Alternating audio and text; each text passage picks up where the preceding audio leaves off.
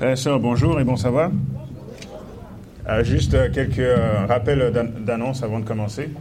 Donc, on va faire une semaine de prière pour implorer, implorer l'intervention divine pour qu'on puisse avoir un nouveau local. Vous avez vu, pour ceux qui étaient là ce matin, on a une autre preuve que le temps est venu pour nous de partir. on nous a ouvert vers 10h20, donc, puis les épisodes du mercredi soir, on nous envoie dans le restaurant, tout ça. Donc, c'est comme si le temps est venu de partir. C'est évident, n'est-ce pas? Donc euh, on veut prier pour ça, pour que Dieu euh, intervienne. Puis l'autre chose, euh, les vigiles matinales, s'il y en a qui en veulent, j'ai un stock, donc venez me voir avec une feuille, écrivez votre nom, puis la quantité que vous voulez, puis je pourrai vous dire en fonction de mon stock ce que je peux vous remettre. Donc c'est ça. S'il y en a qui en veulent, venez me voir après le culte. Donc la méditation de ce matin a pour titre Une communion ininterrompue, la puissance de la dévotion. Parce que vous savez, le but de prendre du temps avec Dieu, d'avoir une dévotion, c'est d'avoir une communion ininterrompue avec Dieu. C'est ça l'objectif. Donc, courbons la tête pour une courte prière. Éternel notre Père, notre Dieu, nous sommes infiniment reconnaissants, Seigneur, pour euh, ce sabbat de plus que tu nous accordes, où nous venons ici t'adorer, Seigneur, partager ta parole, rencontrer les frères et sœurs, Seigneur, te, rendre un culte. Accompagne-nous dans ce moment de méditation, Seigneur, où nous allons voir. Euh, quelques principes dans ta parole sur comment est-ce que nous pouvons maintenir une communion avec toi de manière à ce qu'elle soit ininterrompue. C'est au nom de ton Fils Jésus que nous t'avons prié. Amen. Il y a un monsieur en Afrique euh, australe, donc en Afrique de l'Est, je pense que c'est le Kenya ou Tanzanie, euh, je ne me rappelle plus exactement, mais son nom c'est Golden Lipani. J'ai retenu parce que euh, je trouvais ce nom intéressant, Golden Lipani. C'est quelqu'un qui était musulman, puis qui s'est converti, devenu chrétien, adventiste septième jour, donc euh, un parcours un peu comme le mien. Et euh, il a un témoignage que vous pouvez écouter sur le site d'Audioverse. Donc je vous invite à aller écouter le témoignage de Golden Lipani. Et lorsqu'il est devenu chrétien adventiste, euh, c'est quelqu'un qui bon, partage la parole et puis qui emmène beaucoup, beaucoup d'âmes au Seigneur. Énormément d'âmes, des milliers de personnes. Et j'étais intrigué, je me disais, mais ce que c'est ce Golden Lipani Je vais aller écouter qu'est-ce qu'il dit comme ça pour attirer autant de personnes? Et je suis allé écouter son témoignage sur Audioverse, puis euh, c'est, il parle anglais avec un, accent super fort, et je trouvais que ce qu'il disait, c'était compréhensible, mais ce n'était pas une prédication extraordinaire. Je d'où, d'où venait cette puissance. Puis j'ai entendu un autre message de Ron Clouzet qui parlait de Golden Lipani, et puis qui disait que lui, son secret pour pouvoir atteindre autant de personnes, c'est que chaque jour, sans exception, il passe un temps de dévotion avec Dieu de 3 heures du matin à 7 heures du matin. Chaque jour. Chaque jour, c'est ça son temps avec Dieu. Je ne sais pas comment il organise sa journée, quand est-ce qu'il dort, je ne sais pas. Mais c'est ça son quotidien. Et c'est là qu'il trouve cette puissance pour attirer autant d'âmes.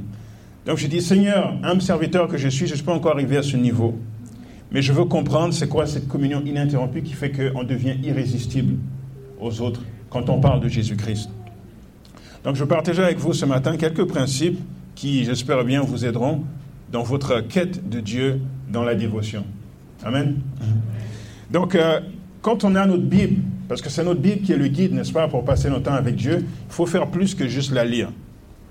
La première chose qu'il faut faire, c'est dans nos textes de méditation, donc dans Jean 5, verset 39, Jésus dit, vous sondez les Écritures parce que vous pensez avoir en elles la vie éternelle. Ce sont elles qui rendent témoignage de moi. Donc il, commence en disant, vous sondez les Écritures.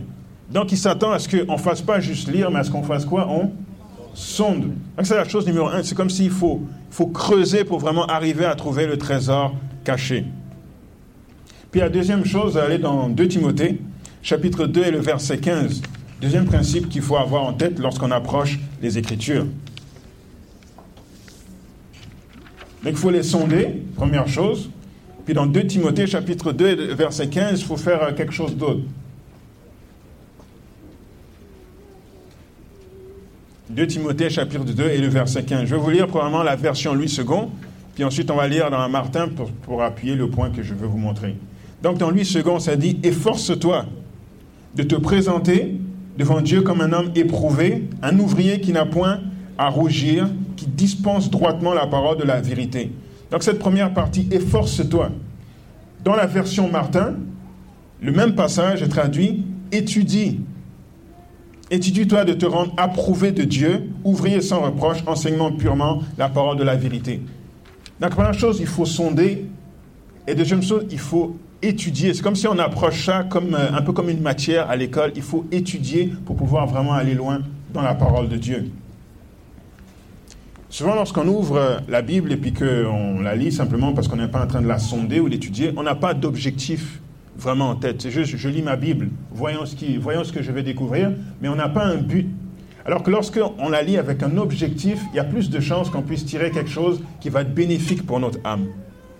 Je vais vous lire euh, vers Jésus, page 137 et le paragraphe 2. Voici ce que Ellen White dit à ce sujet. Elle dit en revanche, on ne tire que peu de bien d'une lecture hâtive.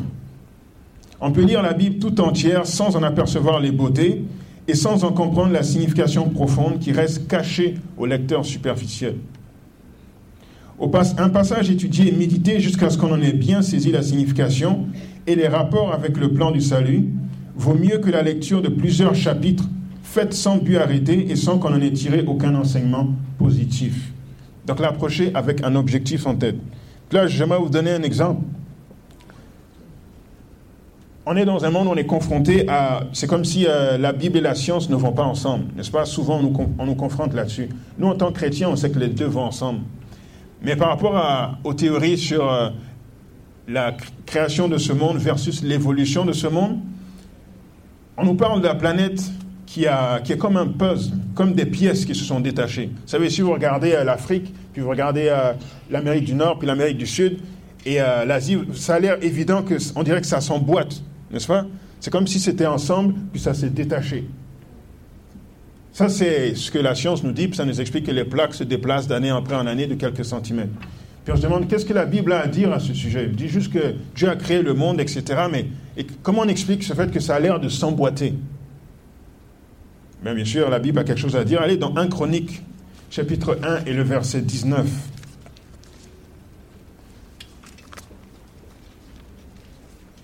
Le livre de Chroniques, 1 Chronique,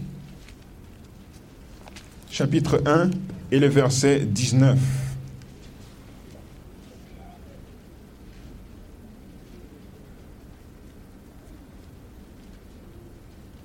On nous parle des dix patriarches d'Adam à Noé. Donc on nous parle de qu'est-ce qui s'est passé sur la terre un peu après le déluge. et dans 1 Chronique, chapitre 1 et le verset 19, euh, c'est écrit, il naquit à Héber deux fils. Puis là, Héber, c'est pas loin après Sem. Sem, c'est un fils direct de Noé, ok? Donc c'est vraiment peu après le déluge. Il naquit à Héber deux fils. Le nom de l'un était Péleg. Ensuite, on dit, parce que de son temps, la terre fut partagée et le nom de son frère était Joktan. Donc du, temps de Péleg, la terre fut partagée. C'est ce qui explique pourquoi on, a l'impression que tout s'emboîte. Et c'est ce qui explique aussi pourquoi il y a des hommes dans tous les continents, alors qu'ils ont l'air super distants, on se demande comment ils ont fait pour aller d'un côté à l'autre, alors qu'il n'y avait pas les moyens de transport qu'on a aujourd'hui. Donc, en sondant la Bible avec cet objectif en tête, je suis plus clair sur, que la, sur la compatibilité de la Bible avec la science. Ok, j'aimerais partager avec vous maintenant deux principes pour étudier la Bible lorsqu'on l'approche. La première chose, il faut avoir en tête que ça prend du temps. Les lectures superficielles ne permettent pas d'obtenir euh, le résultat qu'a Golden Lipani. Ça prend vraiment du temps. Et il faut le prendre ce temps ici. Au début, j'ai fait l'annonce pour les vigiles matinales, puis je vous invite à prendre des vigiles matinales et les lire. Mais si votre dévotion, c'est juste la vigile matinale, c'est pas assez. C'est vraiment quelque chose, c'est comme une entrée, vraiment, pour pouvoir méditer. Mais pour être solide là dans la parole de Dieu, il faut que vous passiez du temps ici, sans lecture superficielle. Première chose, le temps. Deuxième chose, allez dans Ésaïe chapitre 50 et le verset 4. Ésaïe chapitre 50 et le verset 4.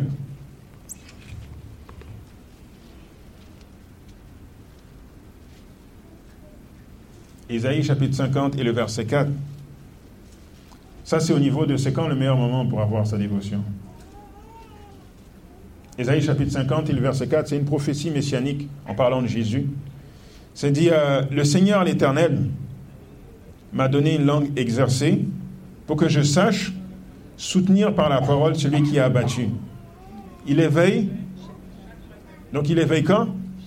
Il éveille chaque matin, il éveille mon oreille pour que j'écoute comme écoute des disciples. Donc Jésus, c'était quand que Dieu éveillait son oreille pour qu'il écoute comme écoute des disciples? C'était chaque matin. Pouvez faire un parallèle avec la manne aussi qui était donnée, qui était donnée aux hommes chaque matin. Donc ce temps-là, je ne sais pas pourquoi, mais ce temps-là a l'air meilleur que n'importe quel autre moment pour s'approcher de Dieu, pour l'entendre nous parler. C'est comme il y a une manne, il y a quelque chose qui vient le matin lorsque l'on s'approche de Dieu à ce moment-là. Maintenant, il y a des personnes qui vont dire, mais moi, je ne suis pas, pas quelqu'un du matin. Moi, je, je me couche tard, puis je me lève tard. Ça fait que ça, ça ne marche pas pour moi. Il faut que je trouve un autre spot. Mais la vérité, c'est qu'on est tous des descendants de Adam et Ève, puis Dieu nous a créés pour être tous des personnes du matin. C'est juste notre déréglage de la télévision qui, nous fait croire que nous sommes des personnes du soir. Mais nous sommes tous faits pour nous approcher de Dieu le matin. Parce que la manne venait le matin et Dieu ne faisait pas d'exception, il ne donnait pas de manne à midi. Donc c'est nous qui nous sommes déréglés nous-mêmes par nos mauvaises habitudes. Maintenant, je vais me donner un truc, parce que moi-même, j'étais quelqu'un qui était complètement déréglé, puis je me couche super tard et je me lève tard. Mais pour pouvoir vivre cela, j'ai dû appliquer la chose suivante. C'est tout simplement essayer de me lever tôt, même si je me suis couché tard. Puis je vous assure, là, si vous avez l'habitude de vous coucher à 11h ou 1h du matin, vous dites, je vais faire ma dévotion à 5h. Et là, vous vous levez à 5h, puis vous faites votre dévotion.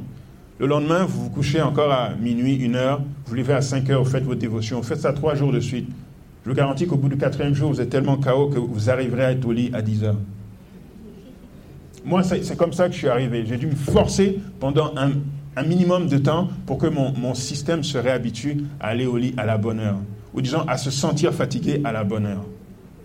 Mais il ne faut, pas, faut pas avoir l'illusion que nous ne sommes pas des personnes du matin, donc ayons une dévotion à un autre moment. C'est mieux que rien, mais ne perdons pas de vue l'idéal. Ok. Euh, retournons dans Jean chapitre 5, verset 39. Je partageais avec vous à différents points par rapport à pourquoi est-ce qu'on doit sonder les Écritures. Objectif quand nous sondons les Écritures. La première chose, Jésus a dit, vous sondez les Écritures parce que, parce que vous pensez avoir en elles la vie éternelle, ce sont elles qui rendent témoignage de moi. Donc la première chose qu'on veut, c'est avoir le témoignage de Jésus, savoir de quoi Jésus a l'air, c'est quoi le caractère de Dieu. Rendre témoignage dans la Bible, c'est symbole de parler du caractère de quelqu'un. Dans Hébreu 11, verset 5, en parlant d'Enoch, on nous dit qu'avant qu'il montât au ciel, il a, rendu, il a reçu de Dieu le témoignage qu'il était agréable à Dieu. Et dans le choix des, dans le choix des euh, diacres, dans Actes chapitre 6, verset 13, on dit qu'on a choisi sept hommes de qui l'on rende un bon témoignage. Donc ça, c'est la première chose. Ensuite, lorsqu'on en sonde, on doit le faire dans le but de l'enseigner, parce qu'on a lu dans 2 Timothée 2, verset 15, que le but, c'était de dispenser droitement la parole, donc pas juste la garder pour nous, mais de la faire connaître à d'autres. Autre objectif, aller dans 2 Timothée chapitre 3, verset 16. 2 Timothée 3 et le verset 16 que peut-être euh, tout le monde connaît par cœur. 2 Timothée 3, verset 16, ça dit Toute écriture est inspirée de Dieu et utile pour enseigner, pour convaincre, pour corriger, pour instruire dans la justice? Donc c'est en sondant les Écritures que je vais savoir comment je gère mes finances, que je vais savoir comment je gère euh, euh, mon mariage, que je vais savoir comment je gère ma vie. Tous les détails, c'est en sondant les Écritures que je vais savoir ça. Et puis, l'autre chose vraiment importante, c'est dans Romains, Romains 15, verset, verset 4, important quand on approche la Bible, c'est pour savoir gérer les, tensions de notre âme. Allez dans Romains chapitre 15 et le verset 4. Romains chapitre 15 et le verset 4. C'est dit, je vais attendre un peu, Romains chapitre 15 et le verset 4.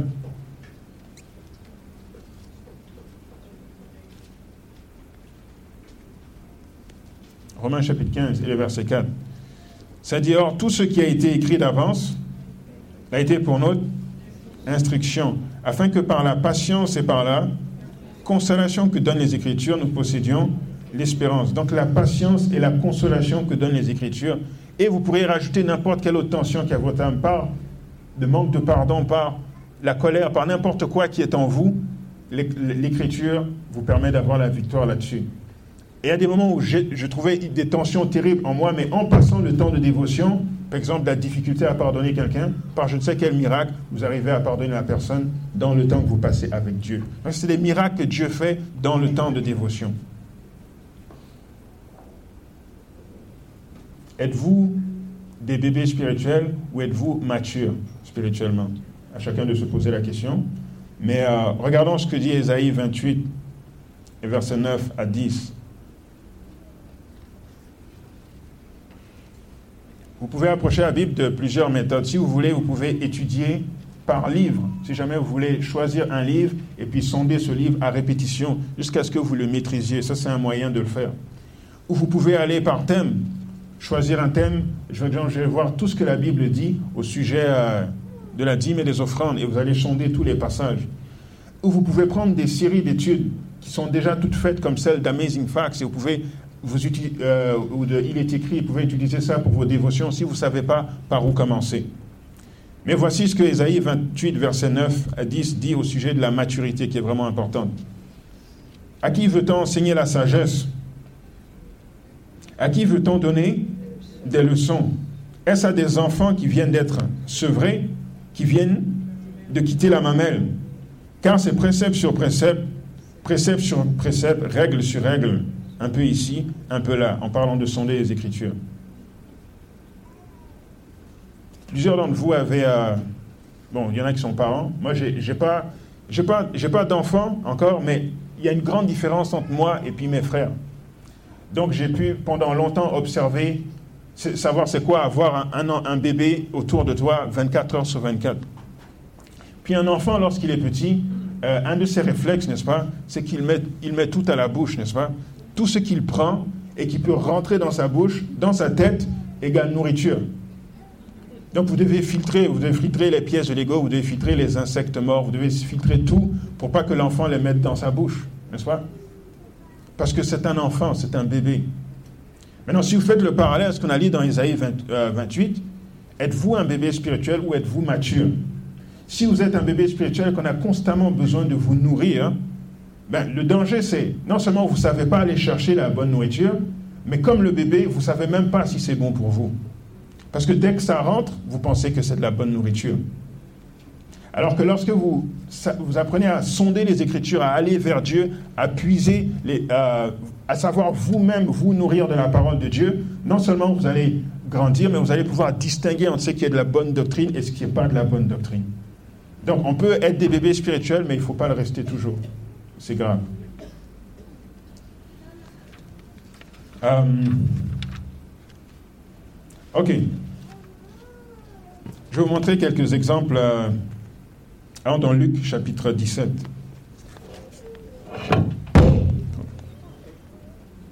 Luc chapitre 17.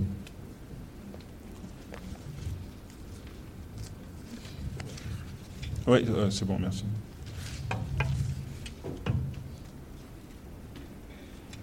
Luc chapitre 17, avant que l'on lise, euh, on ira à partir du verset 11 là, mais avant que l'on lise, lorsqu'on approche la parole de Dieu, bien sûr, il faut prier pour que le Saint-Esprit puisse nous guider, parce qu'on ne peut pas comprendre la parole de nous-mêmes. C'est le Saint-Esprit qui nous guide. Il faut la lire attentivement pour pouvoir nous rendre compte de certaines choses que l'on ne ferait pas dans une lecture superficielle.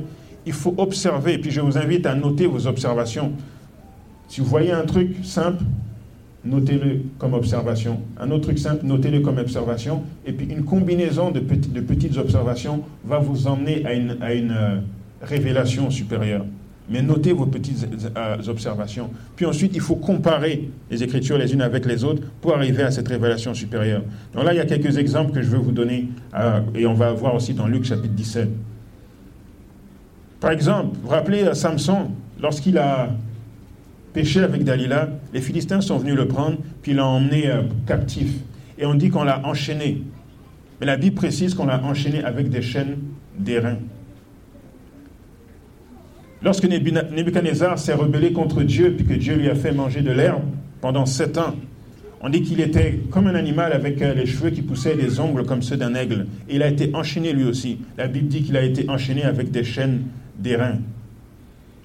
Lorsque le roi Sédécias s'est révolté contre Nebuchadnezzar, Nebuchadnezzar est venu le prendre et il l'a emmené pour le faire crever les yeux. Puis la Bible dit aussi qu'on l'a enchaîné avec des chaînes d'airain. Lorsque vous voyez ça, vous voyez ensuite que dans Daniel chapitre 2, la statue d'or nous parle du royaume euh, d'airain qui est le royaume des Mèdes et des Perses. Vous voyez comment, euh, royaume grec, pardon, vous voyez comment son leader est mort, Alexandre le Grand, qui est le royaume d'airain. Et là, vous comprenez que la chaîne Et l'airain, le bronze, c'est souvent en rapport avec le fait d'être au sommet, de se rebeller et puis de chuter bas. De se retrouver tout en bas à cause de l'orgueil. Exactement comme Alexandre le Grand est mort. Il était au sommet, il n'y avait pas plus grand que lui, mais il a chuté à 33 ans à cause d'une orgie. Donc les chaînes dans la Bible et les reins sont comme symbole de, de comment dire, la, du fait d'être captif du péché. Ah, c'est une chose. Euh, dans Luc chapitre 17, allons maintenant dans Luc chapitre 17, on voir les dix lépreux. À partir du verset 11, c'est écrit Jésus se rendant à Jérusalem, passait entre la Samarie et la Galilée. Comme il entrait dans un village, dix lépreux vinrent à sa rencontre, se tenant à distance, ils élevèrent la voix et dirent Jésus, maître, aie pitié de nous. Dès qu'il les vit, il leur dit Allez vous montrer au sacrificateur. Et pendant qu'ils y allaient, il arriva qu'ils furent guéris. L'un d'eux, se voyant guéri, revint sur ses pas, glorifiant Dieu à haute voix. Il tomba sur sa face aux pieds de Jésus et lui rendit grâce. C'était un, Samaritain. Jésus, prenant la parole, dit, euh, dit pardon, les dix n'ont-ils pas été guéris? Et les neuf autres, où, où sont-ils? Ne s'est-il pas trouvé que cet étranger pour revenir et donner, et donner gloire à Dieu donc Jésus a guéri dix lépreux, puis il a dit, allez devant un sacrificateur pour s'assurer que vous fassiez tout selon le principe. Jésus ne veut pas violer la loi. Mais je trouve intéressant que on dit qu'il y avait dix lépreux. Et que sur les dix lépreux, il y en a combien qui est revenu, qui a donné gloire à Dieu? Un.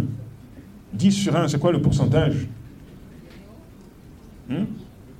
C'est 10%. 10%, ça vous fait penser à quoi? Ça fait penser à la dîme, n'est-ce pas pourquoi est-ce qu'on donne la dîme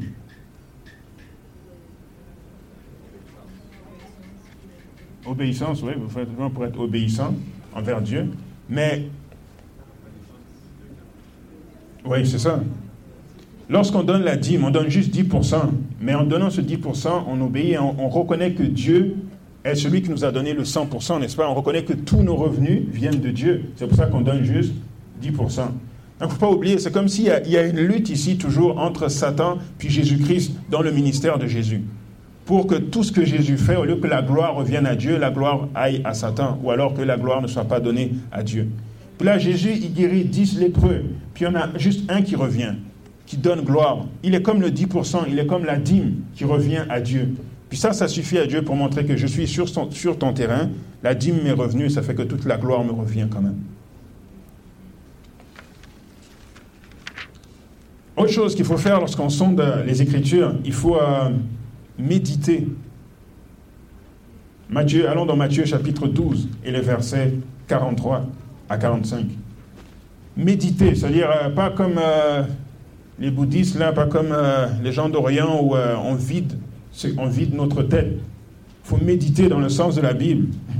En Matthieu 12, versets 43 à 45. Matthieu 12, verset 43 à 45. C'est écrit, lorsque l'esprit impur est sorti d'un homme, il va dans les lieux arides cherchant du repos. Et il n'en trouve point. Alors il dit, je retournerai dans ma maison d'où je suis sorti. Et quand il arrive, il la trouve vide, balayée et ornée.